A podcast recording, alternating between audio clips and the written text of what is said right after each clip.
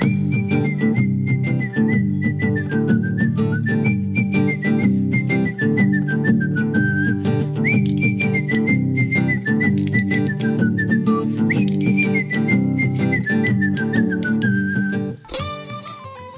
Amigos hobbits y pueblos libres de la Tierra Media y bienvenidos a Regreso a Hobbiton, el podcast de la Sociedad Tolkien Española. Muchos de vosotros, los que no nos oigáis habitualmente, seguramente os estaréis preguntando por qué, por qué este mes hay dos programas. Pues bueno, desde el año pasado eh, hemos decidido comenzar esta extraña costumbre y en marzo hacemos dos programas. ¿Por qué? Porque el día 25 de marzo, según nos indica la Tolkien Society, y todos sabemos que lo que dice la Tolkien Society va a misa, es el día oficial de leer a Tolkien y por eso estamos aquí para regalaros este programa de lecturas y que disfrutéis un poco de las historias de la Tierra Media. Deberíais estar leyéndolo vosotros por vuestra cuenta, pero en fin, sabemos que estáis muy ocupados, así que hemos decidido regalaros este programa de lecturas para vuestro disfrute. Es nuestra manera de celebrar el Día Tolkien con vosotros. En esta ocasión estoy súper, súper bien acompañada. Estamos rodeados de un montón de amigos que han querido participar en este festejo. Así que vamos a presentarles. Es Maigo Banen, Nai. Ahí ya, Elia. Buenas. Salve Erendis, dama de Emerie. Salve Tarinja, ¿qué tal todos? Baruch Hassad, Balin. Baruch Hassad. Y por último, pero no menos importante, porque de hecho para nosotros es muy, muy importante, ha venido a visitarnos y a compartir este rato una persona a la que queremos mucho. Y él nos quiere mucho. Así que digamos que el amor, el sentimiento es mutuo. Nuestro amigo Javi del podcast de Hielo y Fuego. Javi, bienvenido a Regreso a Hobbiton. Hola, muchísimas gracias por invitarme, de verdad. Es un honor, no sabéis la ilusión que me hace. Yo soy mega fan de Regreso a Hobbiton. Yo estaba ya fanquilando cuando os escuchaba, os escuchaba hablar antes de empezar el podcast y de verdad estoy sumamente agradecido que me hayáis, invitado al podcast quizás más especial del año para los que somos fan del profesor. Nada, nosotros estamos encantados de que nos hayas devuelto la visita que os hice yo hace no mucho. Eh, es verdad que hicimos un programa en conjunto con, con, el equipo del podcast de Hielo y Fuego y lamentablemente Javi no pudo estar y yo creo que lleva con esa espinita desde entonces, entonces esperamos que esto lo compense.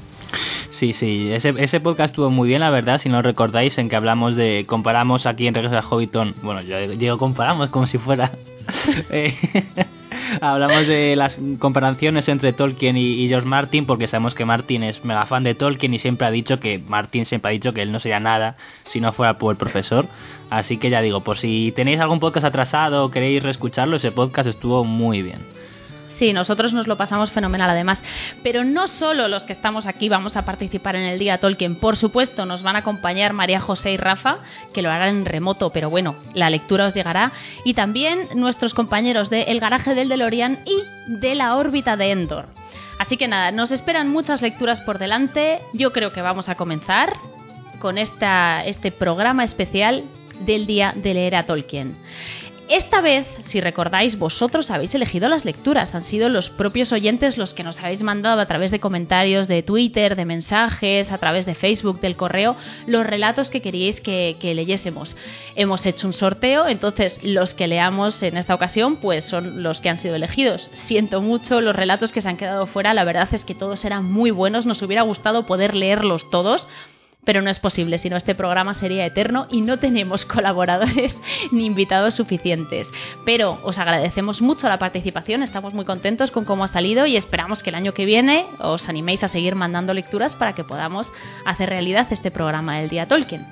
Sin más, vamos a comenzar y Erendis, si te parece, vas a empezar tú, igual que el año pasado. Sí, esto de repetir me gusta, claro que sí. Bueno, a ver, mi relato me lo ha pedido Mrs. Mrs. Mrs. Alguien que lo sepa pronunciar bien, que lo diga. Me lo Eso.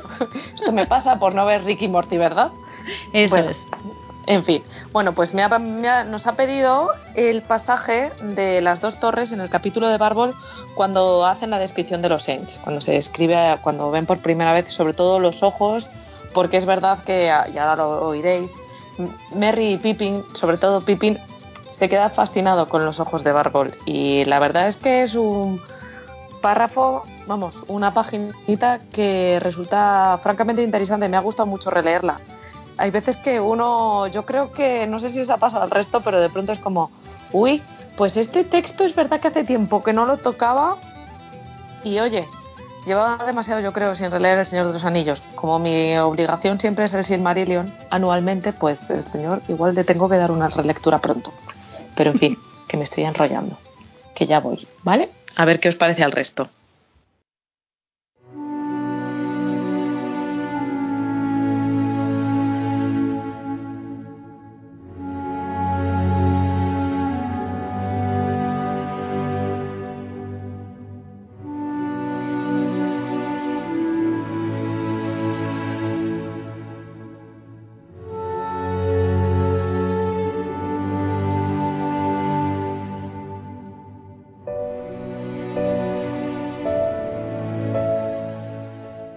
El viento está cambiando, dijo Merry. Sopra otra vez del este. Hace fresco aquí. Sí, dijo Pipín.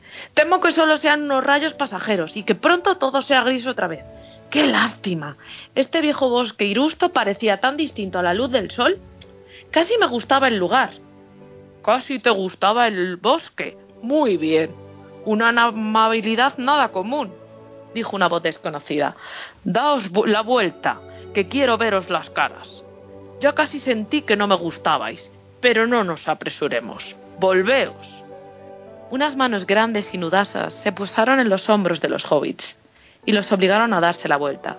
Gentilmente, pero con una fuerza irresistible. Dos grandes brazos los alzaron en el aire. Se encontraron entonces mirando una cara de veras extraordinaria. La figura era la de un hombre corpulento, casi de troll, de por lo menos 14 pies de altura, muy robusto, cabeza grande, encajada entre los hombros.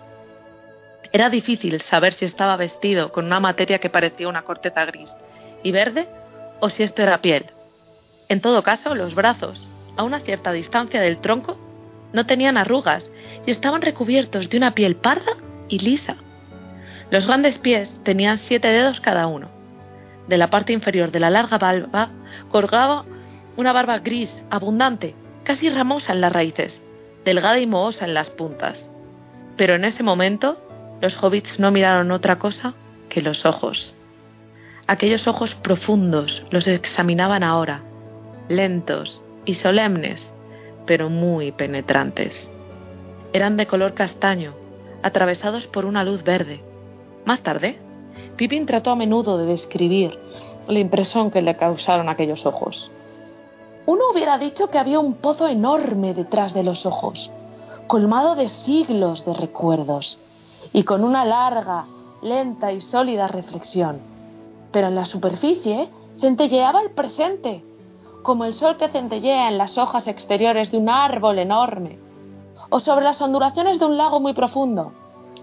No lo sé, pero parecía que algo crecía de la tierra, o que quizá dormía y era a la vez raíz y hojas, tierra y cielo, y que hubiera despertado de pronto y te examinase con la misma lenta atención que había dedicado a sus propios asuntos interiores durante años interminables.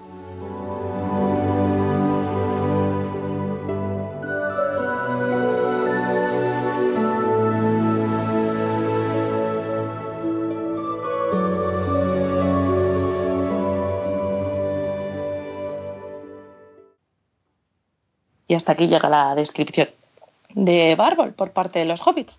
Espero que le haya gustado a Mistress Missix. Dios, que alguien lo diga bien. Muchas gracias por participar y perdona que sea así de torpe. Sabe todo el mundo que pronunciar no es lo mío. No pasa nada, tú no tienes por qué conocer a la gente de Ricky Morty. Tú solo tienes que conocer a Tolkien. Esta es tu obligación aquí. Lo demás ya son extras.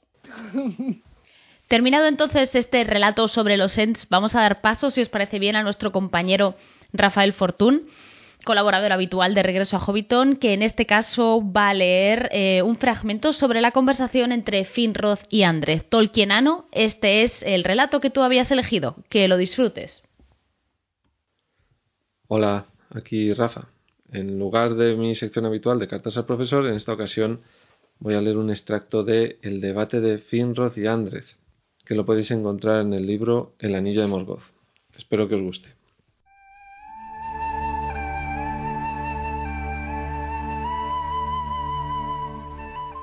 Sucedió que en un día de primavera Finrod fue por un tiempo huésped de la casa de Belemir y dio en hablar con Andred, la mujer sabia, acerca de los hombres y su destino. Porque en ese entonces Boron, señor de la gente de Beor, había muerto recientemente poco después de Yule y Finrod estaba apenado.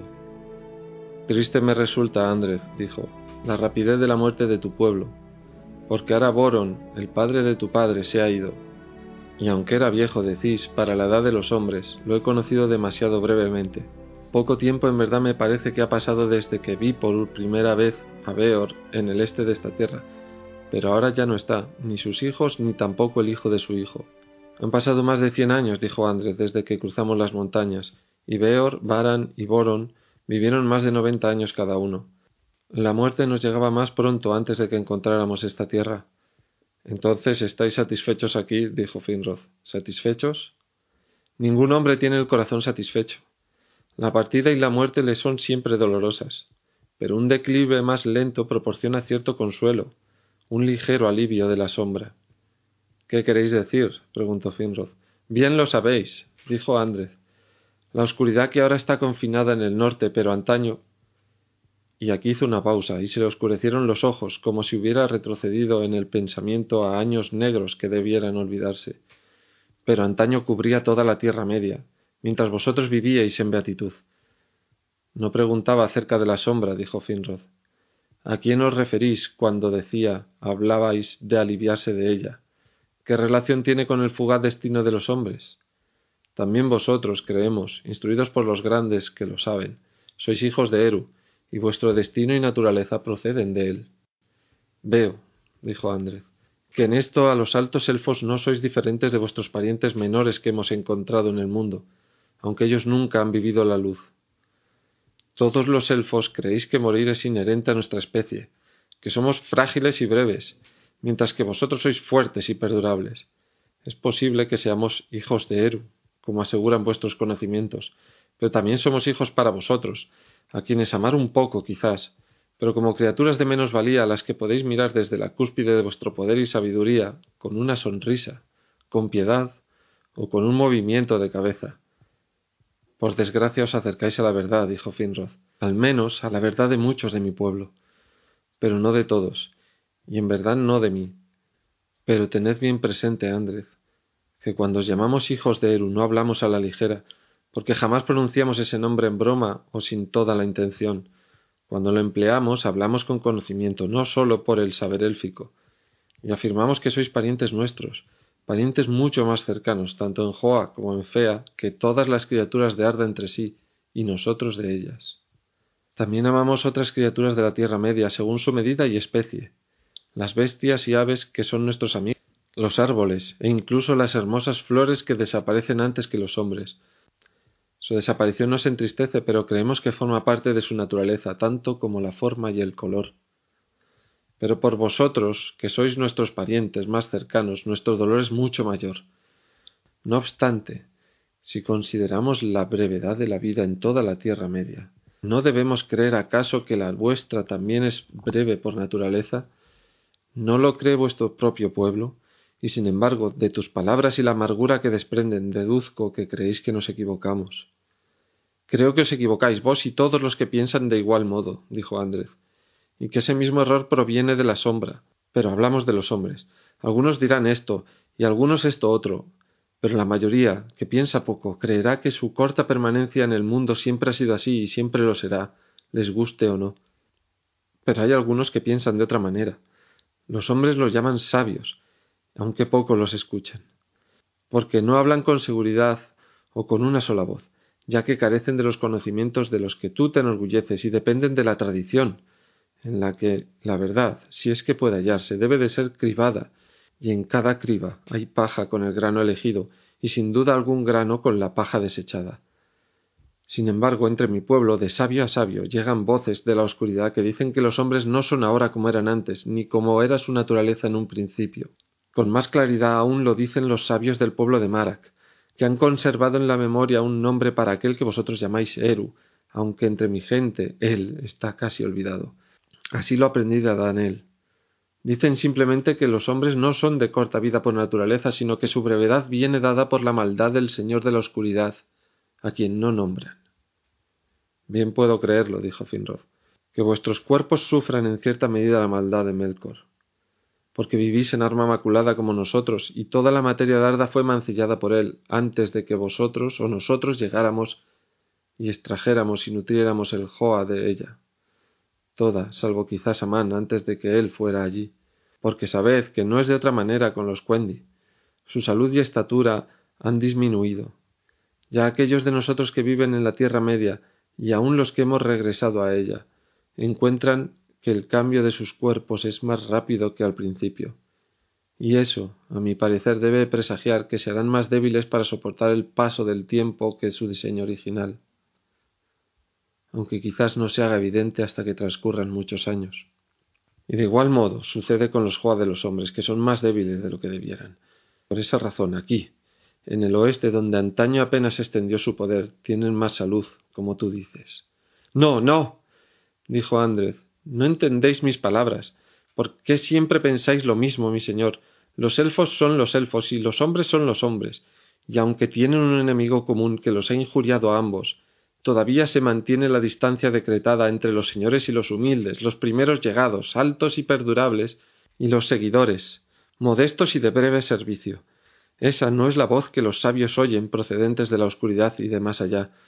No, señor, los sabios de entre los hombres dicen no fuimos hechos para la muerte, ni nacidos para morir. La muerte se nos impuso. Y he aquí que el miedo a la muerte siempre nos acompaña y huimos de ella por siempre como la liebre del cazador. Pero en lo que a mí respecta, creo que no hay escapatoria en este mundo, no. Ni aunque pudiéramos llegar a la luz más allá del mar, o a esa Amán de la que habláis. Con esa esperanza partimos y viajamos durante muchas vidas de hombres, pero la esperanza era vana. Así decían los sabios. Pero eso no detuvo la marcha, porque como ya te he dicho, poco se los escucha. Y he aquí que hemos huido de la sombra hasta las últimas costas de la Tierra Media, solo para encontrar que está aquí, delante de nosotros. Entonces Finrod guardó silencio, pero al cabo dijo Extrañas y terribles son vuestras palabras, y habláis con la amargura de alguien cuyo orgullo ha sido humillado, y por tanto buscáis herir a sus contertulios. Si todos los sabios de entre los hombres hablan así, bien puedo creer que habéis sufrido un gran daño, pero no os lo infligió mi pueblo, Andrez, ni ninguno de los Cuendi.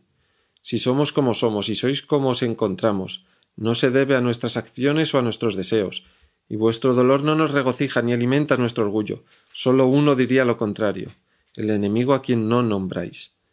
Cuidado con la paja que confundís con el grano, Andrez, porque puede ser mortal mentiras del enemigo que convertirán la envidia en odio. No todas las voces que proceden de la oscuridad dicen la verdad a las mentes que escuchan extrañas nuevas. Pero ¿quién nos hizo ese daño? ¿Quién nos impuso la muerte? Melkor, diríais sin duda, o como quiera que lo llaméis en secreto. Porque hablas de la muerte y de la sombra de él como si fueran la misma cosa, o como si escapar de la sombra también fuera escapar de la muerte. Pero no son lo mismo, Andrés. Así lo creo, o la muerte no tendría lugar en este mundo que Él no diseñó, sino otro. No, muerte es sólo el nombre con el que designamos algo que Él ha mancillado, y por tanto suena maligno, pero intacto sonaría como algo bueno. ¿Qué sabéis vosotros de la muerte? No la teméis porque no la conocéis, dijo Andrés. La hemos visto y la tememos, repuso Finrod. También nosotros podemos morir, Andrés, y hemos muerto. El padre de mi padre fue asesinado cruelmente y muchos otros lo han seguido, exiliados en la noche, en el hielo cruel, en el mar insaciable, y en la tierra media hemos muerto por fuego y humo, por veneno y por las hojas crueles del combate. Feanor está muerto, y Fingolfin fue pisoteado por los pies de Morgoth. ¿Con qué fin? Para derrotar a la sombra, y si no fuera posible, para impedir que se extienda una vez más por toda la Tierra Media para defender a los hijos de Eru, Andrés, a todos los hijos y no solo a los orgullosos Eldar. Yo había oído, dijo Andrés, que era para recuperar vuestro tesoro robado por el enemigo, pero quizás la casa de Finarfin no tenga el mismo objetivo que los hijos de Feanor. A pesar de todo vuestro valor, vuelvo a decir, ¿qué sabéis vosotros de la muerte? Para vosotros puede ser dolorosa y amarga, una pérdida, pero sólo por un tiempo, un poco robado a la abundancia, a menos que no se me haya dicho la verdad. pues sabéis que al morir no abandonáis el mundo y que podéis volver a la vida. Con nosotros es diferente, al morir morimos y nos vamos para no volver. La muerte es el final definitivo, una pérdida irremediable, y eso es abominable, porque es también un daño que se nos ha hecho. Percibo la diferencia, dijo Finrod. Diríais que hay dos muertes. Una es un daño y una pérdida, pero no un final. Y la otra, un final sin retorno, y que los Quendi solo sufren la primera, ¿no es cierto? Sí, pero hay una diferencia más, dijo Andrés. Una no es más que un daño entre los azares del mundo, que los valientes, los fuertes o los afortunados pueden esperar evitar. La otra es una muerte ineludible, un cazador del que al final no hay escapatoria posible. Sea un hombre fuerte, rápido o osado, sea sabio o necio, sea malvado o justo y piadoso en todos sus actos de sus días, ame el mundo, lo aborrezca, debe morir y abandonarlo, y convertirse en carroña que los hombres se apresuran en quemar o esconder. Y así, perseguidos. ¿Acaso no tienen los hombres esperanza? dijo Finrod. No tienen certeza o conocimientos, solo miedos o sueños en la oscuridad, respondió Andrés. ¿Pero esperanza?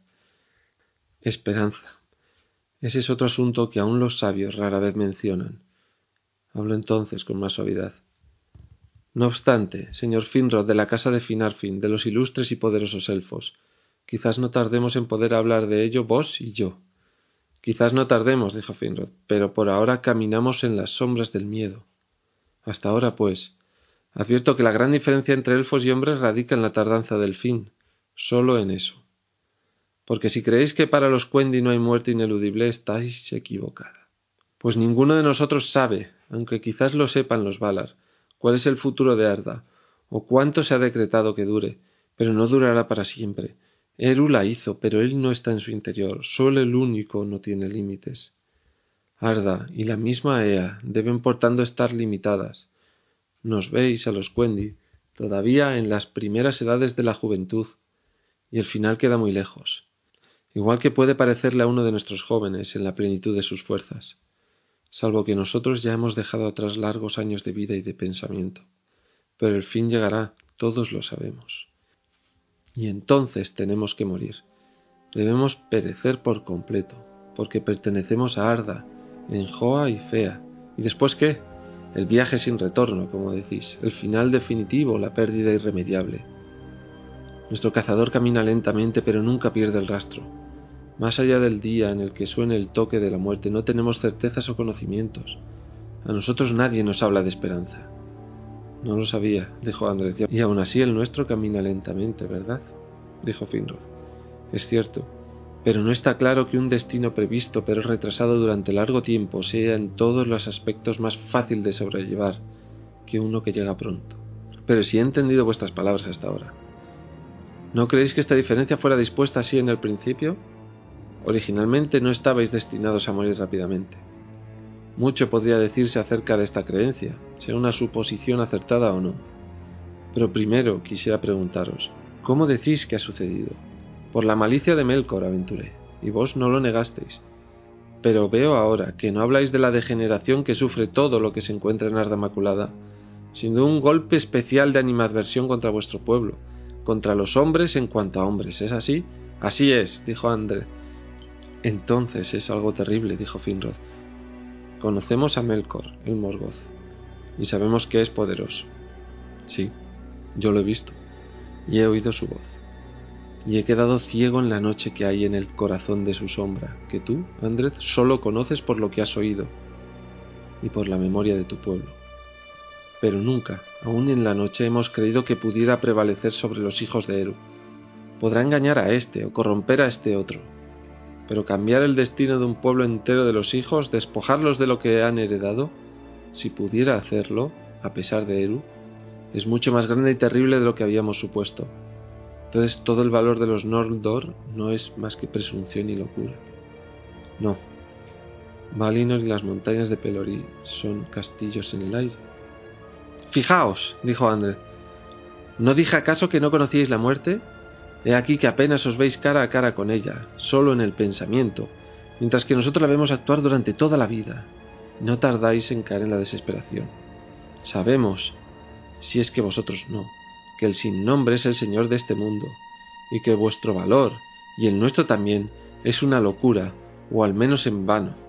Cuidado, dijo Finrod, cuidado no sea que pronuncies lo impronunciable, con intención o por ignorancia, y confundas a Eru con el enemigo, que disfrutaría si lo hicieras. El señor de este mundo no es él, sino el único que lo hizo, y su regente es Manwë, el rey mayor de Arda, que está bendito. No, Andrés. La mente oscurecida y angustiada, inclinarse y aún así aborrecer, huir y no rechazar, amar el cuerpo y desdeñarlo, el disgusto por la carroña. Es cierto que todo eso puede proceder de Morgoth, pero condenar a los inmortales a morir, de padre a hijo, y sin embargo dejarles el recuerdo de la herencia robada y el deseo de lo que se ha perdido, ¿podría Morgoth hacerlo? Yo digo que no. Y por esa razón dije que si vuestra historia es cierta, todo lo que se haga en Arda es vano, desde la cumbre de Hoyolose hasta el abismo más profundo, porque no creo vuestra historia. Nadie puede haberlo hecho, excepto el único. Por tanto, os digo, Andrés, ¿qué hicisteis los hombres mucho tiempo atrás en la oscuridad? ¿Cómo enfurecisteis a Eru? Porque de otro modo todas vuestras historias no son sino sueños oscuros concebidos en una mente oscura. ¿Diréis lo que sabéis o habéis oído? No, dijo Andrés, de esto no hablamos con miembros de otras razas. Pero de hecho los sabios no están seguros y hablan con voces contradictorias, porque sucediera lo que sucediese mucho tiempo atrás. Lo hemos rehuido. Hemos intentado olvidar durante tanto tiempo que ahora no recordamos ningún momento en que no fuéramos como somos, salvo solo en las leyendas de días en, en que la muerte llegaba más despacio y en nuestras vidas eran todavía mucho más largas, y aún entonces ya había muerte. ¿No lo recordáis? dijo Finrod. ¿Acaso no tenéis historias de los días anteriores a la muerte, aunque no se las contaseis a extraños? Quizás, dijo André. Si no entre mi pueblo, entre el pueblo de Adanel, tal vez. Guardó silencio y contempló el fuego.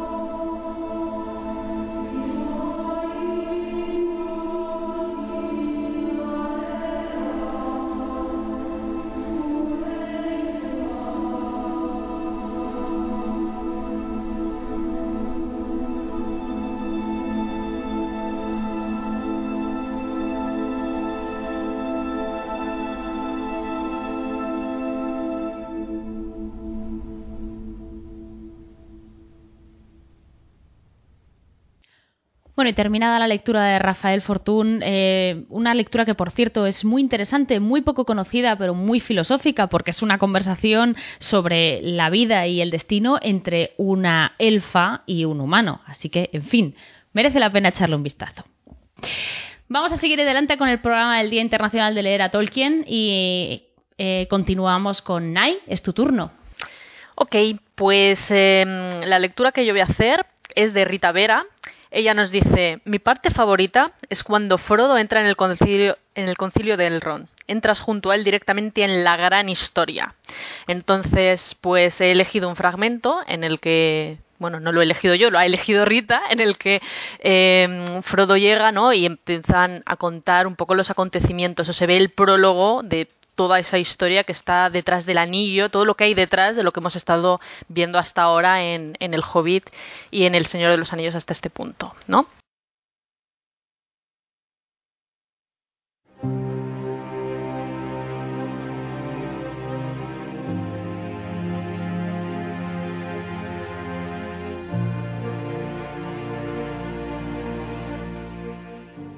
Elrond estaba allí, y muchos otros que esperaban sentados en silencio alrededor. Frodo vio a Glorfín de Ligloin, y en un rincón estaba sentado Trancos, envuelto otra vez en aquellas gastadas ropas de viaje. Elrond le indicó a Frodo que se sentara junto a él, y lo presentó a la compañía, diciendo He aquí, amigos míos, al hobbit Frodo, hijo de Drogo. Pocos han llegado atravesando peligros más grandes o en una misión más urgente. Luego señaló y nombró a todos aquellos que Frodo no conocía aún. Había un enano joven junto a Gloin, su hijo Gimli. Al lado de Glorfindel se alineaban otros consejeros de la casa de Elrond, de quienes Erestor era el jefe, y junto a él se encontraba Galdor, un elfo de los puertos grises, a quien Kirdan, el carpintero de barcos, le había encomendado una misión. Estaba allí también un elfo extraño, vestido de castaño y verde, Legolas, que traía un mensaje de su padre Thranduil, el rey de los elfos del bosque negro del norte. Y sentado un poco aparte había un hombre alto, de cara hermosa y noble, cabello oscuro y ojos grises, de mirada orgullosa y seria. He aquí, dijo Elrond volviéndose hacia Gandalf, a Boromir, un hombre del sur. Llegó en la mañana gris y busca consejo. Le pedí que estuviera presente, pues las preguntas que trae tendrán aquí respuesta. No es necesario contar ahora todo lo que se habló y discutió en el concilio. Se dijeron muchas cosas a propósito de los acontecimientos del mundo exterior, especialmente en el sur, y en las vastas regiones que se extendían al este de las montañas. De todo esto, Frodo ya había oído muchos rumores, pero el relato de Gloin era nuevo para él, y escuchó al enano con atención. Era evidente que en medio del esplendor de los trabajos manuales, los enanos de la montaña solitaria estaban bastante perturbados. Hace un año, un mensajero llegó a Dain, pero no de Moria, de Mordor, un jinete nocturno que llamó a las puertas de Dain. El señor Sauron el Grande, así dijo, deseaba nuestra amistad. Por esto nos daría anillos, como los que había dado en otro tiempo, y enseguida el mensajero solicitó información perentoria sobre los hobbits, de qué especie eran y dónde vivían, pues Sauron sabe, nos dijo, que conocisteis a uno de ellos en otra época. Al oír esto, nos sentimos muy confundidos y no contestamos.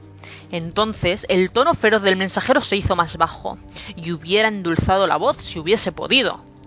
Solo como pequeña prueba de amistad, Sauron os pide que encontréis a ese ladrón, tal fue la palabra, y que le saquéis a las buenas o a las malas un anillito, el más insignificante de los anillos que robó hace tiempo. Es solo una fruslería, un capricho de Sauron y una demostración de, de buena voluntad de vuestra parte. Encontradlo y tres anillos que los señores enanos poseían en otro tiempo serán devueltos, y el reino de Moria será vuestro para siempre. Dadnos noticias del ladrón, si todavía vive y dónde, y obtendréis una gran recompensa y la amistad imperecedera del Señor. Rehusad y no os irá tan bien. ¿Rehusáis? El soplo que acompañó a estas palabras fue como el silbido de las serpientes, y aquellos que estaban cerca sintieron un escalofrío. Pero Dain dijo No digo ni sí ni no. Tengo que pensar detenidamente en este mensaje y en lo que significa tan hermosa apariencia. Piénsalo bien, pero no demasiado tiempo, dijo él. El tiempo que me lleve pensarlo es cosa mía, respondió Dain. Por el momento, dijo él, y desapareció en la oscuridad. Desde aquella noche, un peso agobiado los corazones de nuestros jefes. No hubiésemos necesitado oír la voz lóbrega del mensajero para saber que palabras semejantes encerraban a la vez una amenaza y un engaño, pues el poder que se había aposentado de nuevo en Mordor era el mismo de siempre, y ya nos había traicionado antes. Dos veces regresó el mensajero, y las dos veces se fue sin respuesta. Al fin Dain me encomendó advertirle a Bilbo que el enemigo lo busca y averiguar si esto era posible por qué deseaba ese anillo, el más insignificante de los anillos. Deseábamos oír además el consejo de Elrond, pues la sombra crece y se acerca. Hemos sabido que otros mensajeros han llegado hasta el rey Bran en el valle y que está asustado. Tememos que ceda. La guerra ya está a punto de estallar en las fronteras occidentales del valle. Si no respondemos, el enemigo puede atraer a algunos hombres y atacar al rey Bran y también a Dain. Has hecho bien en venir, dijo Elrond. Oirás hoy todo lo que necesitas saber para entender los propósitos del enemigo. No hay nada que podáis hacer aparte de resistir, con esperanza o sin ella, pero no estáis solos. Sabrás que vuestras dificultades son solo una parte de las dificultades del mundo del, oeste. El anillo. ¿Qué haremos con el anillo? El más insignificante de los anillos, la fruslería que es un capricho de Sauron. Ese es el destino que hemos de considerar. Para este propósito habéis sido llamados, llamados digo, pero no os he llamado, no os he dicho que vengáis a mí, extranjeros de tierras distantes. Habéis venido en un determinado momento Y aquí estáis todos juntos. Parecía que por casualidad, pero no es así. Creed, en cambio, que ha sido ordenado de esta manera que nosotros, que estamos sentados aquí y no otras gentes, encontremos cómo responder a los peligros que amenazan al mundo. Hoy, por lo tanto, se hablará claramente de cosas que hasta este momento habían estado ocultas a casi todos. Y como principio, y para que todos entiendan de qué peligro se trata, se contará la historia del anillo, desde el comienzo hasta el presente, y yo comenzaré esta historia aunque otros la terminen.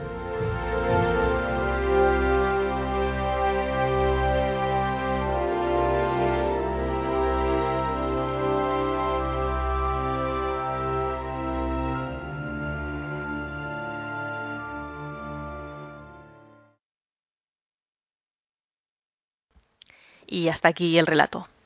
Me he saltado algunas partes porque si no se extendía mucho, pero... Sí, efectivamente. No podemos hacer unos relatos de muchísimas, muchísimas páginas porque no puede ser.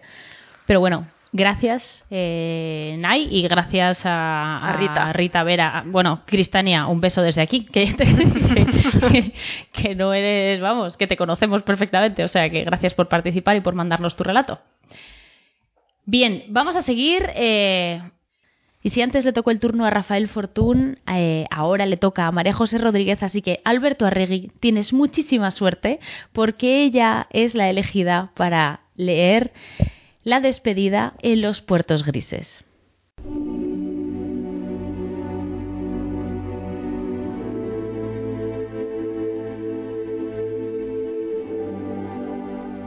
El 21 de septiembre partieron juntos. Frodo montado en el pony en que había recorrido todo el camino desde Minas Tirith y que ahora se llamaba Trancos, y Sam en su querido Bill. Era una mañana dorada y hermosa, y Sam no preguntó a dónde iban. Creía haberlo adivinado. Tomaron por el camino de Cepeda hasta más allá de las colinas, dejando que los ponis avanzaran sin prisa rumbo al bosque cerrado. Acamparon en las colinas verdes y el 22 de septiembre, cuando caía la tarde, descendieron apaciblemente entre los primeros árboles.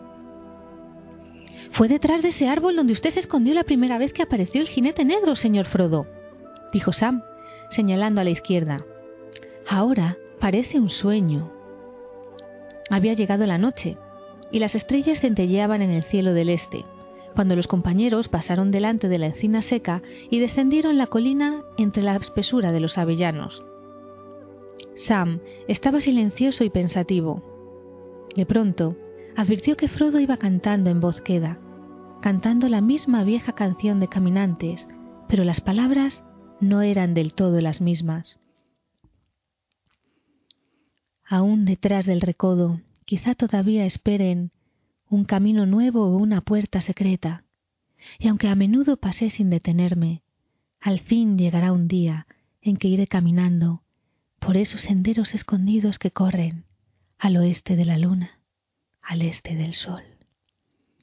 Y como en respuesta, subiendo por el camino desde el fondo del valle, llegaron voces que cantaban Ah, el Berez Hiltoniel, Silibren Penna Miriel, Omen el Aglar Elenaz, Hiltoniel, ah, el Berez.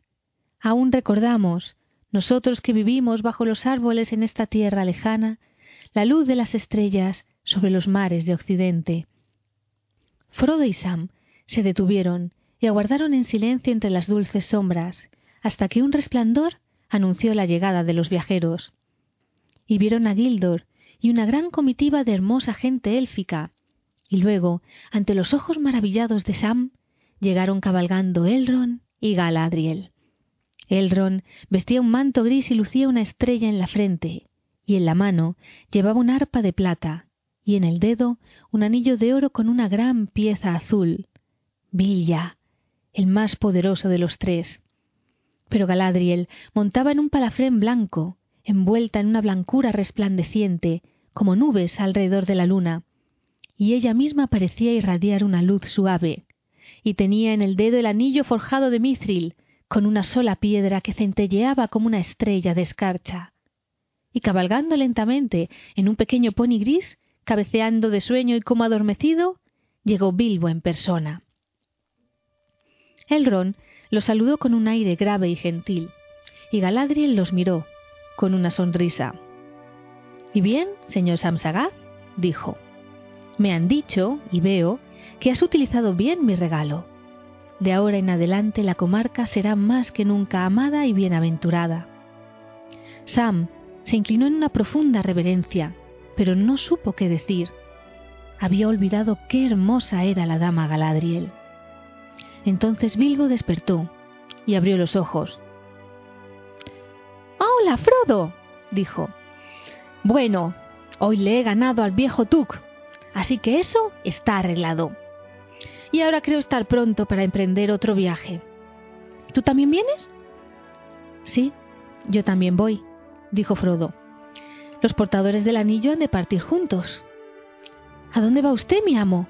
gritó Sam, aunque por fin había comprendido lo que estaba sucediendo. A los puertos, Sam, dijo Frodo. ¿Y yo no puedo ir? No, Sam. No todavía, en todo caso. No más allá de los puertos. Aunque también tú fuiste un portador del anillo, si bien por poco tiempo. También a ti te llegará la hora, quizá. No te entristezcas demasiado, Sam. No siempre podrás estar partido en dos. Necesitarás sentirte sano y entero por muchos años. Tienes tantas cosas de que disfrutar, tanto que vivir y tanto que hacer. Pero, dijo Sam, mientras los ojos se le llenaban de lágrimas, yo creía que también usted iba a disfrutar de la comarca años y años, después de todo lo que ha hecho. También yo lo creía en un tiempo, pero he sufrido heridas demasiado profundas, Sam. Intenté salvar la comarca y la he salvado, pero no para mí. Así suele ocurrir, Sam, cuando las cosas están en peligro. Alguien tiene que renunciar a ellas, perderlas, para que otros las conserven. Pero tú eres mi heredero. Todo cuanto tengo y podría haber tenido te lo dejo a ti. Y además tienes a Rosa y a Eleanor. Y vendrán también el pequeño Frodo, y la pequeña Rosa, y Merry, y Rizos de Oro, y Pippin, y acaso otros que no alcanzo a ver. Tus manos y tu cabeza serán necesarios en todas partes. Serás el alcalde, naturalmente, por tanto tiempo como quieras serlo, y el jardinero más famoso de la historia, y leerás las páginas del libro rojo, y perpetuarás la memoria de una edad, ahora desaparecida, para que la gente recuerde siempre el gran peligro y ame aún más entrañablemente el país bien amado. Y eso te mantendrá tan ocupado y tan feliz como es posible serlo mientras continúe tu parte de la historia. Y ahora ven, cabalga conmigo. Entonces Elrond y Galadriel prosiguieron la marcha. La tercera edad había terminado y los días de los anillos habían pasado para siempre. Y así llegaba el fin de la historia y los cantos de aquellos tiempos. Y con ellos partían numerosos elfos de la alta estirpe que ya no querían habitar en la Tierra Media y entre ellos, colmado de una tristeza que era a la vez venturosa y sin amargura, cabalgaban Sam y Frodo y Bilbo, y los elfos los honraban complacidos. Aunque cabalgaron a través de la comarca durante toda la tarde y toda la noche, nadie los vio pasar, excepto las criaturas salvajes de los bosques, o aquí y allá, algún caminante solitario que vio de pronto entre los árboles un resplandor fugitivo, o una luz y una sombra que se deslizaba sobre las hierbas, mientras la luna declinaba en el poniente. Y cuando la comarca quedó atrás, y bordeando las faldas meridionales de las lomas blancas, llegaron a las lomas lejanas y a las torres, vieron en lontananza el mar, y así descendieron por fin hacia Midlon, hacia los puertos grises en el largo estuario de Lun. Cuando llegaron a las puertas, Kirdan, el guardián de las naves, se adelantó a darles la bienvenida. Era muy alto, de barba larga y todo gris y muy anciano, salvo los ojos, que eran vivos y luminosos como estrellas. Y los miró, y se inclinó en una reverencia, y dijo, Todo está pronto.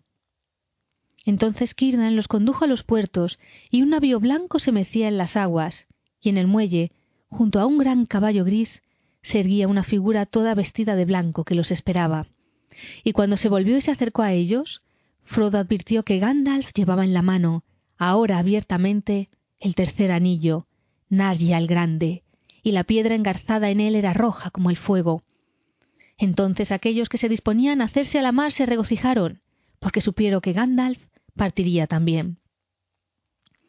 Pero Sam tenía el corazón acongojado y le parecía que si la separación iba a ser amarga, más triste aún sería el solitario camino de regreso.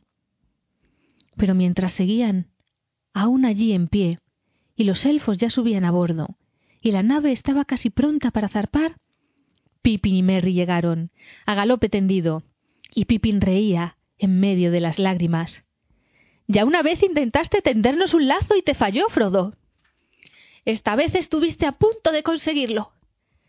Pero te ha fallado de nuevo. Sin embargo, no ha sido Sam quien te traicionó esta vez, sino el propio Gandalf. Sí, dijo Gandalf, porque es mejor que sean tres los que regresen y no uno solo. Bien, aquí, queridos amigos, a la orilla del mar, termina por fin nuestra comunidad en la Tierra Media. Id en paz. No os diré, no lloréis, porque no todas las lágrimas son malas. Frodo besó entonces a Merry y a Pippin, y por último a Sam, y subió a bordo, y fueron izadas las velas, y el viento sopló, y la nave se deslizó lentamente a lo largo del estuario gris, y la luz del frasco de Galadriel que Frodo llevaba en lo alto centelleó y se apagó. Y la nave se internó en la alta mar, rumbo al oeste, hasta que por fin, en una noche de lluvia, Frodo sintió en el aire una fragancia y oyó cantos que llegaban sobre las aguas, y le pareció que como en el sueño que había tenido en la casa de Tom Bombadil, la cortina de lluvia gris se transformaba en plata y cristal, y que el velo se abría, y ante él aparecían unas playas blancas, y más allá un país lejano y verde a la luz de un rápido amanecer. Pero para Sam, la penumbra del atardecer se transformó en oscuridad, mientras seguía allí en el puerto, y al mirar el agua gris, vio solo una sombra que pronto desapareció en el oeste. Hasta entrada la noche se quedó allí, de pie, sin oír nada más que el suspiro y el murmullo de las olas sobre las playas de la Tierra Media, y aquel sonido le traspasó el corazón. Junto a él estaban Merry y Pippin, y no hablaban. Por fin los tres compañeros dieron media vuelta y se alejaron, sin volver la cabeza, y cabalgaron lentamente rumbo a la comarca, y no pronunciaron una sola palabra durante todo el viaje de regreso pero en el largo camino gris, cada uno de ellos se sentía reconfortado por los demás. Y finalmente cruzaron las lomas y tomaron el camino del este, y Pipín y Merry cabalgaron hacia los gamos, y ya empezaban a cantar de nuevo mientras se alejaban, pero Sam tomó el camino desde el agua, y así volvió a casa por la colina, cuando una vez más caía la tarde, y llegó, y adentro había una luz amarilla, y la cena estaba pronta, y lo esperaban. Y Rosa lo recibió y lo instaló en su sillón y le sentó a la pequeña Eleanor en las rodillas. Sam respiró profundamente. Bueno, estoy de vuelta, dijo.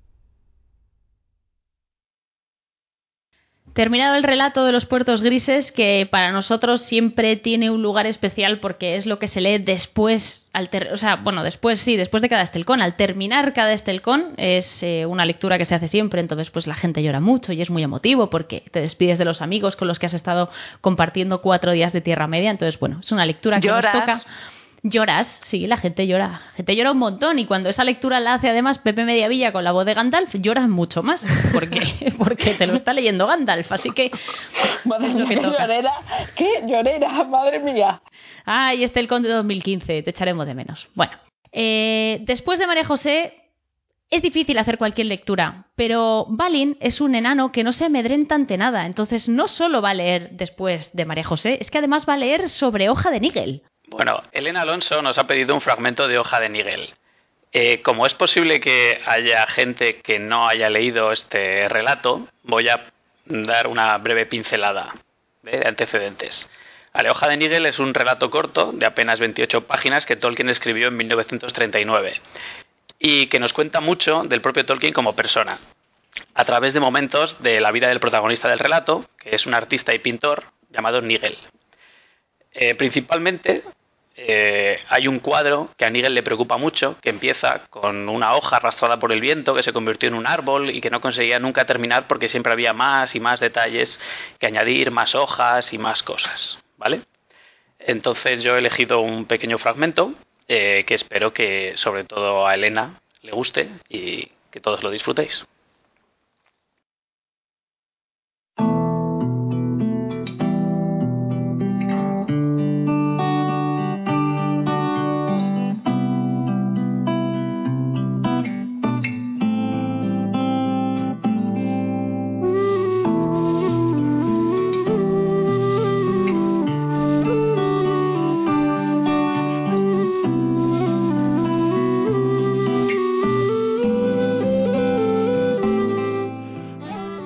El tren arrancó al punto.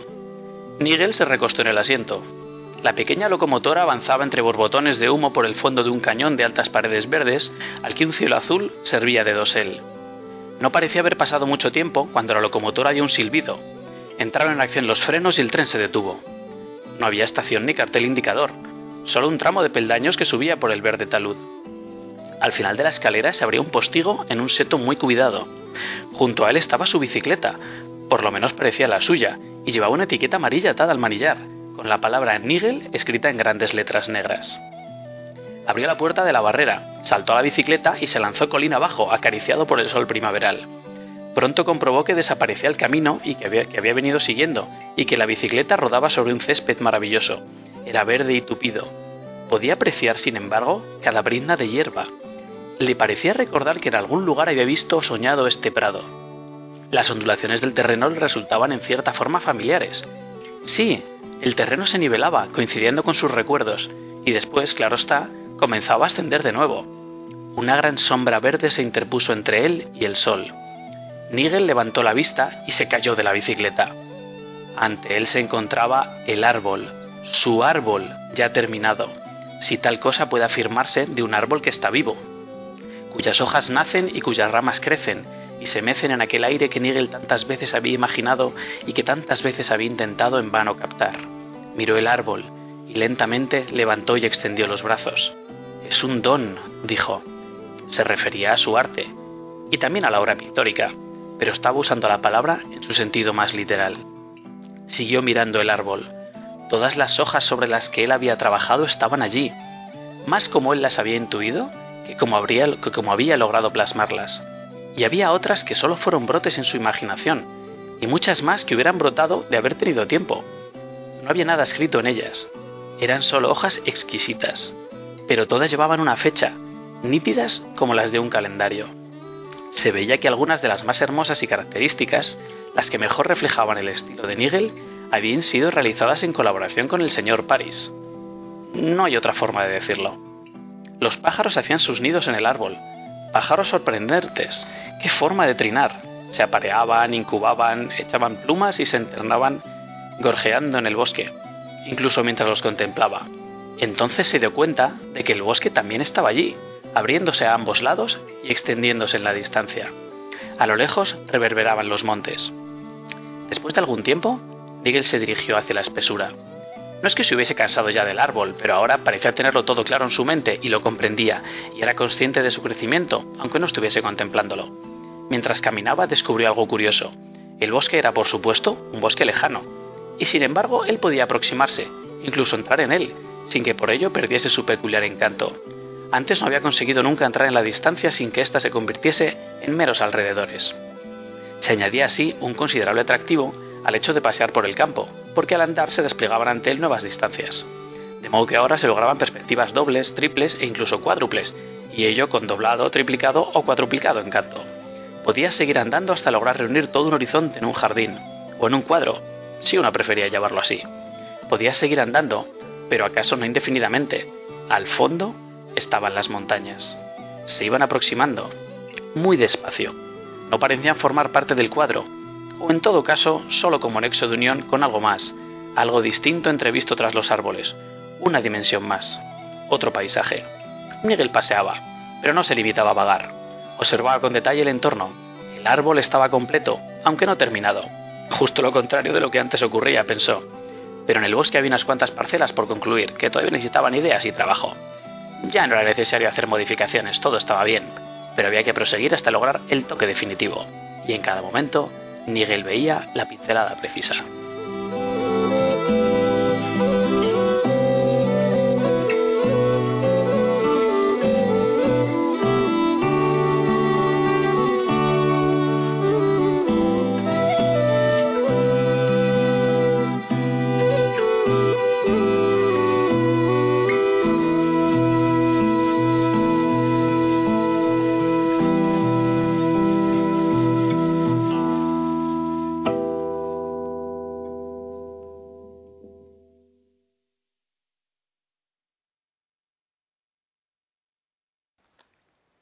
Y el que quiera saber cómo termina, pues ya sabe, 28 páginas de hoja de Nigel. Vale, a mí me han entrado muchas ganas de ver cómo termina. No, yo sé cómo termina, pero quiero decir que lo has leído, ha sido un fragmento tan bien escogido que creo que a todo el mundo le estarán entrando ganas de leérselo. De verdad, muy buena elección. Y, bueno, gracias a la persona que nos lo ha pedido porque nos ha dado la oportunidad de explorar eh, un texto que, que, bueno, que hablamos de él en un programa, hicimos un programa sobre las obras menores y hablamos de Hoja de Níquel, pero es verdad que mucha gente no lo habrá escuchado, mucha gente no lo conoce y es un fragmento muy bonito. Así que fenomenal los dos. Muchas gracias. Vamos a continuar y vamos a darle la palabra a nuestros amigos del garaje del DeLorean eh, que tantos buenos ratos me hacen pasar a mí personalmente, no solo cuando los escucho, sino también cuando me dejan unirme a sus locuras y participar en sus programas. El afortunado es, eh, Luis Pignatari y van a leer un fragmento del capítulo de las dos torres, hierbas aromáticas y guiso de conejo.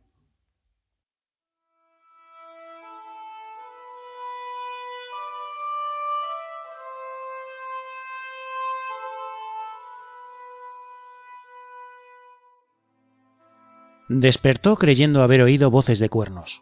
Se puso de pie. Era mediodía. Los guardias seguían alertas y tensos a la sombra de los árboles. De pronto los cuernos sonaron otra vez, más poderosos y sin ninguna duda allá arriba, por encima de la cresta de la loma. Sam creyó oír gritos y también clamores salvajes, pero apagados, como si vinieran de una caverna lejana. Luego, casi enseguida, un fragor de combate estalló muy cerca, justo encima del escondite de los hobbits. Oían claramente el tintineo del acero contra el acero, el choque metálico de las espadas sobre los yelmos de hierro, el golpe seco de las hojas sobre los escudos. Los hombres bramaban y aullaban, y una voz clara y fuerte gritaba Gondor. Gondor. Suena como si un centenar de herreros golpearan juntos los yunques, le dijo Sam a Frodo. No me gustaría tenerlos cerca. Pero el estrépito se acercaba. Aquí vienen, gritó Damrod. Mirad, algunos de los sureños han conseguido escapar de la emboscada y ahora huyen del camino. Allá van, Nuestros hombres los persiguen, con el capitán Faramir a la cabeza. Sam, dominado por la curiosidad, salió del escondite y se unió a los guardias. Subió cateando un trecho y se ocultó en la fronda espesa de un laurel. Por un momento alcanzó a ver unos hombres endrinos vestidos de rojo que corrían cuesta abajo a cierta distancia, perseguidos por guerreros de ropaje verde que saltaban tras ellos y los abatían en plena huida. Una espesa lluvia de flechas surcaba el aire. De pronto, un hombre se precipitó justo por encima del borde de la loma que les servía de reparo y se hundió a través del frágil ramaje de los arbustos, casi sobre ellos. Cayó de bruces en el helechal, a pocos pies de distancia. Unos penachos verdes le sobresalían del cuello por debajo de la gola de oro. Tenía la túnica escarlata hecha jirones, la lóriga de bronce rajada y deformada, las trenzas negras recamadas de oro empapadas de sangre. La mano morena aprisionaba aún la empuñadura de una espada rota. Era la primera vez que Sam veía una batalla de hombres contra hombres y no le gustó nada. Se alegró de no verle la cara al muerto. Se preguntó cómo se llamaría el hombre y de dónde vendría, y si sería realmente malo de corazón, o qué amenazas lo habrían arrastrado a esta larga marcha tan lejos de su tierra, incluso si no hubiera preferido en verdad quedarse allí en paz. Todos esos pensamientos le cruzaron por la mente y desaparecieron en menos de lo que dura un relámpago, pues en ese preciso momento en que Mablung se adelantaba hacia el cuerpo, estalló una nueva algarabía. Fuertes gritos y alaridos. En medio del estrépito, Sam oyó un mugido o una trompeta estridente, y luego unos golpes y rebotes sordos, como si unos grandes arietes batieran la tierra. ¡Cuidado! ¡Cuidado! gritó Danroth a su compañero. Ojalá el Valar lo desvíe. ¡Mumak! ¡Mumak! Asombrado y aterrorizado, pero con una felicidad que nunca olvidaría, Sam vio una mole enorme que irrumpía entre los árboles y se precipitaba como una tromba pendiente abajo, grande como una casa. Mucho más grande que una casa le pareció, una montaña gris en movimiento. El miedo y el asombro quizá la agrandaban a los ojos del hobbit, pero el Mumak de Harad era en verdad una bestia de vastas proporciones, y ninguna que se le parezca se pasea en estos tiempos por la Tierra Media. Y los congéneres que viven hoy no son más que una sombra de aquella corpulencia y aquella majestad y venía. Corría en línea recta hacia los aterrorizados espectadores, y de pronto, justo a tiempo, se desvió y pasó a pocos metros estremeciendo la tierra. Las patas grandes como árboles, las orejas enormes tendidas como velas, la larga trompa erguida como una serpiente lista para atacar, furibundos los ojillos rojos. Los colmillos retorcidos como cuernos estaban envueltos en bandas de oro y goteaban sangre. Los arreos de púrpura y oro le flotaban alrededor del cuerpo en desordenados andrajos. Sobre la grupa bamboleante llevaba las ruinas de lo que parecía ser una verdadera torre de guerra, destrozada en furiosa carrera a través de los bosques, y en lo alto, aferrado aún desesperadamente al pescuezo de la bestia, una figura diminuta, el cuerpo de un poderoso guerrero, un gigante entre los endrinos. Ciega de cólera, la gran bestia se precipitó con un ruido de trueno a través del agua y la espesura. Las flechas rebotaban y se quebraban contra el cuero triple de los flancos. Los hombres de ambos bandos huían despavoridos, pero la bestia alcanzaba a muchos y los aplastaba contra el suelo. Pronto se perdió de vista, siempre trompeteando y pisoteando con fuerza la lejanía. ¿Qué fue de ella? Sam jamás lo supo. Si había escapado para vagabundear durante un tiempo por las regiones salvajes, hasta perecer lejos de su tierra, o atrapada en algún pozo profundo, o si había continuado aquella carrera desenfrenada hasta zambullirse al fin en el río grande y desaparecer debajo del agua. Sam respiró profundamente. Era un olifante, dijo. De modo que los olifantes existen y yo he visto uno. ¡Qué vida! Pero nadie en la Tierra Media me lo creerá jamás. Bueno, si esto ha terminado, me echaré un sueño. Duerme mientras puedas, le dijo Mablum. Pero el capitán volverá, si no está herido, y partiremos en cuanto llegue. Pronto nos perseguirán. No bien las nuevas del combate lleguen a los oídos del enemigo, y eso no tardará. Partid en silencio cuando sea la hora, dijo Sam. No es necesario que perturbéis mi sueño. He caminado la noche entera. Mablum se echó a reír. No creo que el capitán te abandone aquí, maese Sansagad, dijo, pero ya lo verás tú mismo.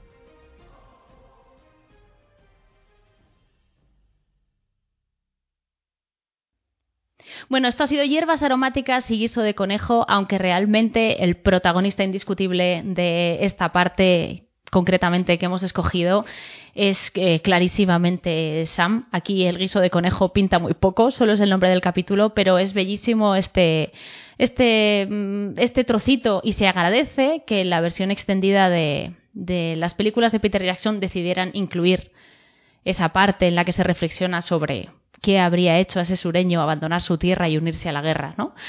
Bueno, pues aquí lo hemos leído y continuamos. Eh, y es el turno de nuestro invitado especial que está aquí con nosotros en Bolsón Cerrado.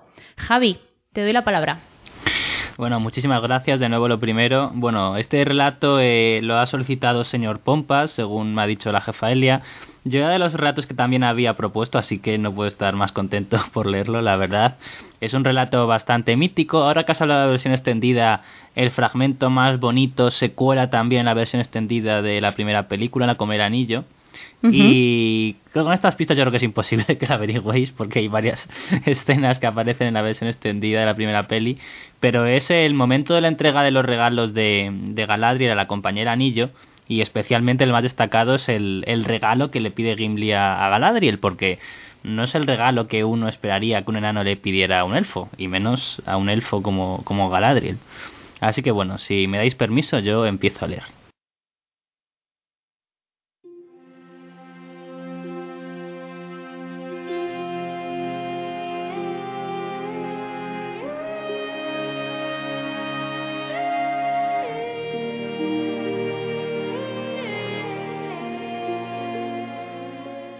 Enseguida los llamó a uno por uno. Este es el regalo de Celeborn y Galadriel al guía de vuestra compañía, le dijo Aragorn, y le dio una vaina que habían hecho especialmente para la espada que llevaba el nombre de Andúril, y que estaba adornada por flores y hojas entretejidas de oro y plata, y por numerosas gemas dispuestas como runas élficas en las que se veía el nombre y el linaje de la espada. La hoja que sale de esta vaina no tendrá manchas, ni se quebrará aún en la derrota. ¿Pero hay alguna otra cosa que desearías de mí en este momento de la separación? Pues las tinieblas descenderán entre nosotros, y es posible que no volvamos a encontrarnos, a no ser lejos de aquí en un camino del que no se vuelve. Y Aragorn respondió, Señora, conoces bien todos mis deseos, y durante mucho tiempo guardaste el único tesoro que yo busco. Sin embargo, no depende de ti dármelo, aunque esa fuera tu voluntad, y solo llegaré a él internándome en las tinieblas. Entonces quizás esto te alivie el corazón, dijo Galadriel, pues queda muy cuidado para que te lo diera si llegabas a pasar por aquí. Galadriel alzó entonces una piedra de color verde claro que tenía en el regazo, montada en un broche de plata, que imitaba un águila con las alas extendidas, y mientras ella la sostenía en lo alto la piedra centelleaba, como el sol que se filtra entre las hojas de la primavera. Esta piedra se le ha dado a mi hija Celebrian, y ella a su hija, y ahora llega a ti como una señal de esperanza. En esta hora toma el nombre que se previó para ti, Elésar, la piedra delfo de la casa de Lendil. Aragorn tomó entonces la piedra y se la puso al pecho, y quienes lo vieron se asombraron mucho, pues no habían notado antes qué alto y majestuoso era, como si se hubiera despendido de muchos años. Te agradezco los regalos que me has dado, dijo Aragorn, oh dama del Orient de quien descienden Celebrian y Arwen, la estrella de la tarde. ¿Qué elogio podría ser más elocuente? La dama inclinó la cabeza, y luego se volvió a Boromir y le dio un cinturón de oro.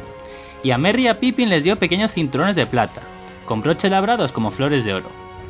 A Legolas le dio un arco como los que usan los Galadrim, más largo y fuerte que los arcos del bosque negro, y la cuerda era de caballos élficos. Había también un carcaj de flechas.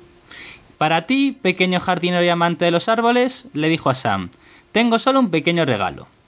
Y le puso en la mano una cajita de simple madera gris, sin ningún adorno excepto una runa de plata en la tapa. Esto es una G por Galadriel, dijo, pero podría referirse a jardín en vuestra lengua. Esta caja contiene tierra de mi jardín y lleva las bendiciones que, Galadriel todavía puede otorgar. No te protegerá en el camino ni te defenderá contra el peligro, pero si la conservas y vuelves un día a tu casa, quizás tengas entonces tu recompensa. Aunque encontraras todo seco y arruinado, pocos jardines de la comarca florecerán como el tuyo si esparces allí esta tierra. Entonces te acordarás de Galadriel y tendrás una visión de la lejana Lorien que viste en el invierno. Pues nuestra primavera y nuestro verano han quedado atrás, y nunca se verán otra vez excepto en la memoria. Sam enrojeció hasta las orejas y murmuró algo ininteligible, y tomando la cajita dio como pudo con una reverencia. ¿Y qué regalo le pediría un enano a los elfos? dijo Galadriel volviéndose a Gimli. Ninguno, señora, respondió Gimli. Es suficiente para mí haber visto a la dama de los Galadrim y haber oído tan gentiles palabras. Escuchad vosotros, elfos, dijo la dama mirando a la gente de alrededor, que nadie vuelva a decir que los enanos son codiciosos y antipáticos. Pero tú, Gimli hijo de Bloin, algo desearás que yo pueda darte. Nómbralo, y es una orden. No serás el único huésped que se va sin regalo. No deseo nada, dama Galadriel, dijo Gimli inclinándose y balbuceando. Nada a menos que... a menos que se me permita pedir... ¿qué digo? Nombrar uno solo de vuestros cabellos, que supera al oro de la tierra, así como las estrellas superan a las gemas de las minas. No pido ese regalo, pero me ordenasteis que nombrara mi deseo. Los elfos se agitaron y murmuraron estupefactos, y Celeborn miró con asombro a Gimli. pero la dama sonreía. Se dice que los enanos son más hábiles con las manos que con la lengua, dijo, pero esto no se aplica a Gimli, pues nadie me ha hecho nunca un pedido tan audaz y sin embargo tan cortés. ¿Y cómo podría rusarme si yo misma le ordené que hablara? Pero dime, ¿qué harás con un regalo semejante? Atesorarlo, señora, respondió Gimli. En recuerdo lo que me dijiste en nuestro primer encuentro. Y si vuelvo alguna vez a las forjas de mi país, lo guardaré en un cristal imperecedero, como el tesoro de mi casa, y como prenda de la buena voluntad entre la montaña y el bosque, hasta el fin de los días. La dama se soltó entonces una de, las de sus largas trenzas, cortó tres cabellos dorados y los puso en las manos de Gimli. Estas palabras acompañan al regalo, dijo. No profetizo nada, pues toda profecía es vana ahora. De un lado hay oscuridad y del otro nada más que esperanza.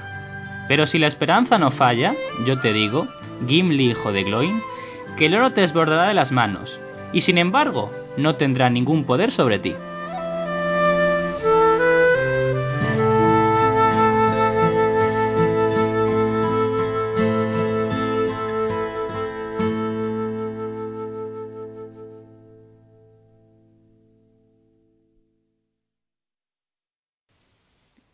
Y el relato termina aquí porque ya no entramos en cuando Galadriel le da la luz de Arendil a Frodo, pero bueno, creo que termina bien esta historia. Termina muy bien y además es un relato muy chulo. A mí me gusta mucho. De hecho, una vez incluso lo hicimos en una feria medieval porque es que merece la pena. Es un texto es un texto muy bonito. Los enanos y los elfos tienen eh, tienen una relación complicada, vamos a decirlo así, ¿no? Y, esto es, es, uno de los puentes que se tienden mutuamente. O sea que, bueno, muchísimas gracias Javi por haberte pasado por aquí, por haber leído este texto y también gracias por pedirlo. Y ahora voy a dar paso al último de nuestros invitados, de nuestros visitantes de otros podcasts. Eh, es un honor tener con nosotros en este programa de lecturas participando a Antonio Runa, director y creador de la órbita de Endor. Y Ángel Álvarez Blanco, tienes muchísima suerte porque tu relato ha sido elegido para que él lo lea. Y es eh, cuando Gandalf se reencuentra con los compañeros de, de la Compañía del Anillo y les cuenta lo que le sucedió en Moria. Así que vamos a escucharlo en palabras de Antonio Runa.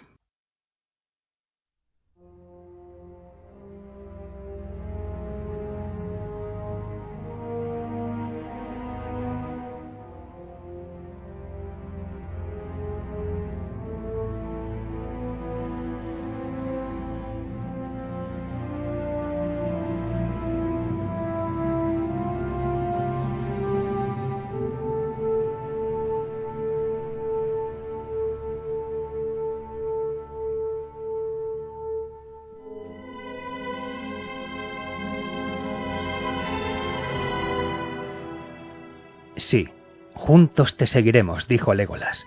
Pero antes, ¿me aliviarías el corazón, Gandalf, si nos dijeras qué te ocurrió en Moria? ¿Nos lo dirás? ¿No puedes demorarte ni siquiera para decirles a tus amigos cómo te libraste? Me he demorado ya demasiado, respondió Gandalf. El tiempo es corto. Pero aunque dispusiéramos de un año, no os lo diría todo. Entonces dinos lo que quieras y lo que el tiempo permita, dijo Gimli. Vamos, Gandalf, dinos cómo enfrentaste al Balrog. No lo nombres, dijo Gandalf, y durante un momento pareció que una nube de dolor le pasaba por la cara. Y se quedó silencioso, y pareció viejo como la muerte. Mucho tiempo caí, dijo al fin, lentamente, como recordando con dificultad. Mucho tiempo caí, y él cayó conmigo. El fuego de él me envolvía, quemándome. Luego nos hundimos en un agua profunda y todo fue oscuro. El agua era fría como la marca de la muerte. Casi me hiela el corazón. Profundo es el abismo que el puente de Durin franquea, dijo Gimli, y nadie lo ha medido. Sin embargo, tiene un fondo, más allá de toda luz y todo conocimiento, dijo Gandalf. Al fin llegué allí, a las más extremas fundaciones de piedra. Él estaba todavía conmigo. El fuego se le había apagado, pero ahora era una criatura de barro más fuerte que una serpiente constrictora. Luchamos allá lejos bajo la tierra viviente, donde no hay cuenta del tiempo. Él me aferraba con fuerza y yo lo acuchillaba, hasta que por último él huyó por unos túneles oscuros. No fueron construidos por la gente de Durin, Gimli, hijo de Cloin. Abajo más abajo que las más profundas moradas de los enanos, hay unas criaturas sin nombre que roen el mundo. Ni siquiera Sauron las conoce. Son más viejas que él. Recorrí esos caminos, pero nada diré que oscurezca la luz del día. En aquella desesperanza mi enemigo era la única salvación y fui detrás de él, pisándole los talones. Terminó por fin por llevarme a los caminos secretos de Kath-Abdum. Demasiado bien los conocía. Siempre subiendo, fuimos así hasta que llegamos a la escalera interminable. Hace tiempo que no se sabe de ella, dijo Gimli. Muchos pretenden que nunca existió, sino en las leyendas, pero otros afirman que fue destruida. Existe, y no fue destruida, dijo Gandalf. Desde el escondrijo más bajo a la cima más alta, sube en una continua espiral de miles de escalones, hasta que sale al fin en la torre de Durin, labrada en la roca viva, del Zirak Tigil, el pico del cuerno de plata. Allí, sobre el Celebdil, una ventana solitaria se abre a la nieve y ante ella se extiende un espacio estrecho, un área vertiginosa sobre las nieblas del mundo. El sol brilla fieramente en ese sitio, pero abajo todo está amortajado en nubes. Él salió fuera, y cuando llegué detrás ya estaba ardiendo con nuevos fuegos. No había nadie allí que nos viera, aunque quizá cuando pasen los años habrá gentes que canten la batalla de la cima. Gandalf rió de pronto. ¿Pero qué dirán esas canciones? Aquellos que miraban de lejos habrán pensado que una tormenta coronaba la montaña. Se oyeron truenos y hubo relámpagos que estallaban sobre el Celebdil y retrocedían, quebrándose en lenguas de fuego. ¿No es bastante? Una gran humareda se alzó a nuestro alrededor, vapores y nubes, el hielo cayó como lluvia. Derribé a mi enemigo y él cayó desde lo alto, golpeando y destruyendo el flanco de la montaña. Luego me envolvieron las tinieblas y me extravié, fuera del pensamiento y del tiempo, y erré, muy lejos, por sendas de las que nada diré. Desnudo, fui enviado de vuelta, durante un tiempo, hasta que llevara a cabo mi trabajo. Y desnudo yací, en la cima de la montaña. La torre de detrás había sido reducida a polvo. La ventana había desaparecido. Las piedras rotas y quemadas obstruían la arruinada escalera. Yo estaba solo allí, olvidado, sin posibilidad de escapar en aquella dura cima del mundo. Allí me quedé, tendido de espaldas, mirando el cielo mientras las estrellas giraban encima y los días parecían más largos que la vida entera de la tierra.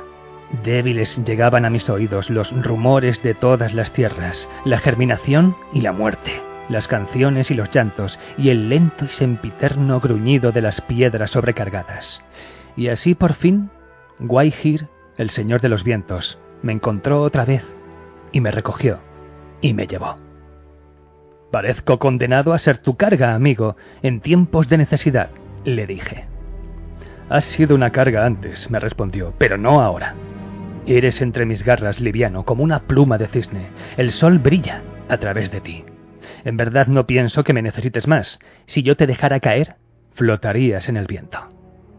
No me dejes caer, Jade, pues sentía que me volvía la vida. Llévame a Lothlorien.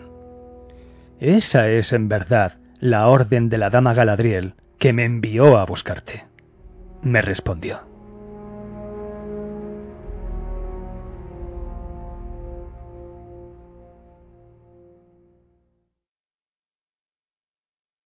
Este era Antonio Runa leyendo el reencuentro de Gandalf y estamos a punto de terminar este programa sobre lecturas y voy a terminarlo yo, igual que en la edición pasada. Eh, así que eh, el elegido o la lectura elegida en este caso, gracias al azar, es eh, un fragmento de Beren y Lucian del Silmarillion y nos la pidió Cade Foster tres veces. Espero haberlo dicho bien porque es el nick más raro que me he encontrado en Twitter y en el mundo entero. Pero bueno, Cade Foster tres veces. Gracias por pedirnos esta lectura de Beren y Lucian y esperamos que te guste.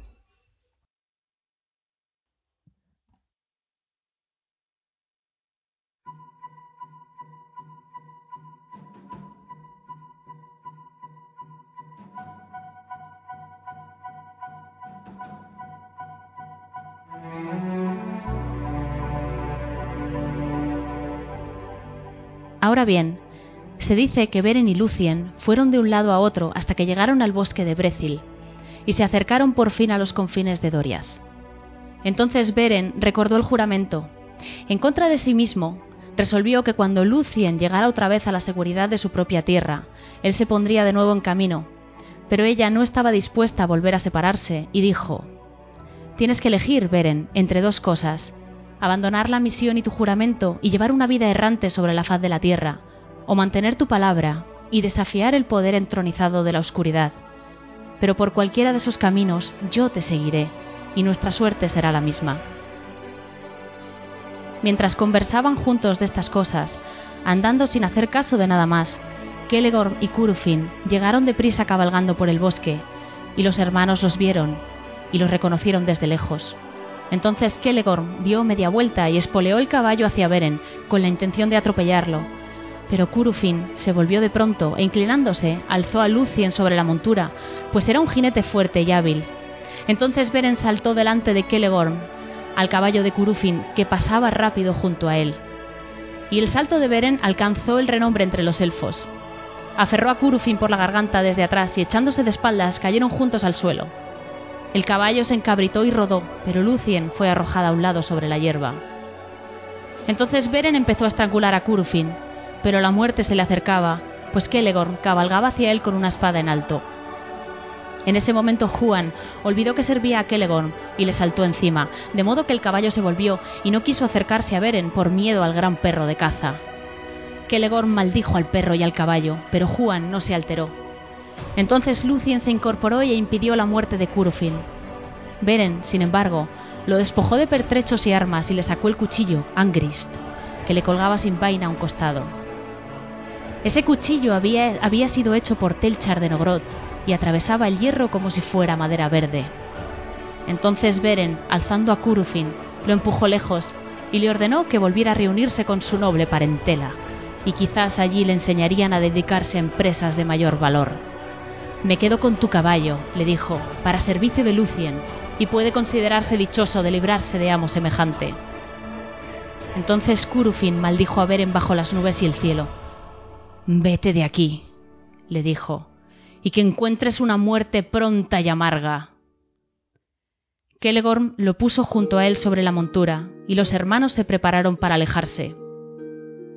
Y Beren se volvió y no les prestó atención, pero Curufin, lleno de vergüenza y malicia, tomó el arco de Kelegorm y disparó mientras avanzaban, y la flecha estaba destinada a Lucien. Juan saltó y la atrapó con la boca, pero Curufin disparó otra vez, y Beren saltó delante de Lucien, y el dardo lo hirió en el pecho. Se cuenta que Juan persiguió a los hijos de Feanor, y que ellos huyeron atemorizados, y al volver le trajo a Lucien una hierba del bosque, y con esa hoja ella restañó la herida de Beren, y por medio de sus artes y de su amor lo curó, y así, por fin, volvieron a Doriath. Allí Beren, desgarrado entre el juramento y su amor, y sabiendo que ahora Lucien estaba a salvo, se levantó una mañana antes de que el sol asomara, y la encomendó al, y la encomendó al cuidado de Juan. Luego partió con una gran angustia, mientras ella aún dormía sobre la hierba. Cabalgó rápido otra vez hacia el norte, hacia el paso del Sirion, y al llegar a los bordes del Taur Nufuin, miró a través del yermo de Anfauglid y vio a lo lejos los picos de Zangorodrim. Allí soltó al caballo de Curufin y le dijo que abandonara el miedo y servidumbre y que corriera libre por la hierba verde en las tierras del Sirion. Entonces, encontrándose solo y en el umbral del último peligro, compuso la canción de la partida en alabanza de Lucien y de las luces del cielo, porque creía que había llegado el momento de despedirse de su amor y de la luz. De esa canción forman parte estas palabras. Adiós, dulce tierra y cielo del norte, benditos para siempre, pues aquí yació y aquí corrió con miembros ligeros, bajo la luna, bajo el sol, Lucien Tinubiel, tan bella que ninguna lengua mortal puede decirlo. Aunque cayese en ruinas todo el mundo y se deshiciera, arrojado de vuelta, desvanecido en el viejo abismo, Aún así fue bueno que se hiciese el crepúsculo, el alba, la tierra, el mar, para que Lucien fuera por un tiempo.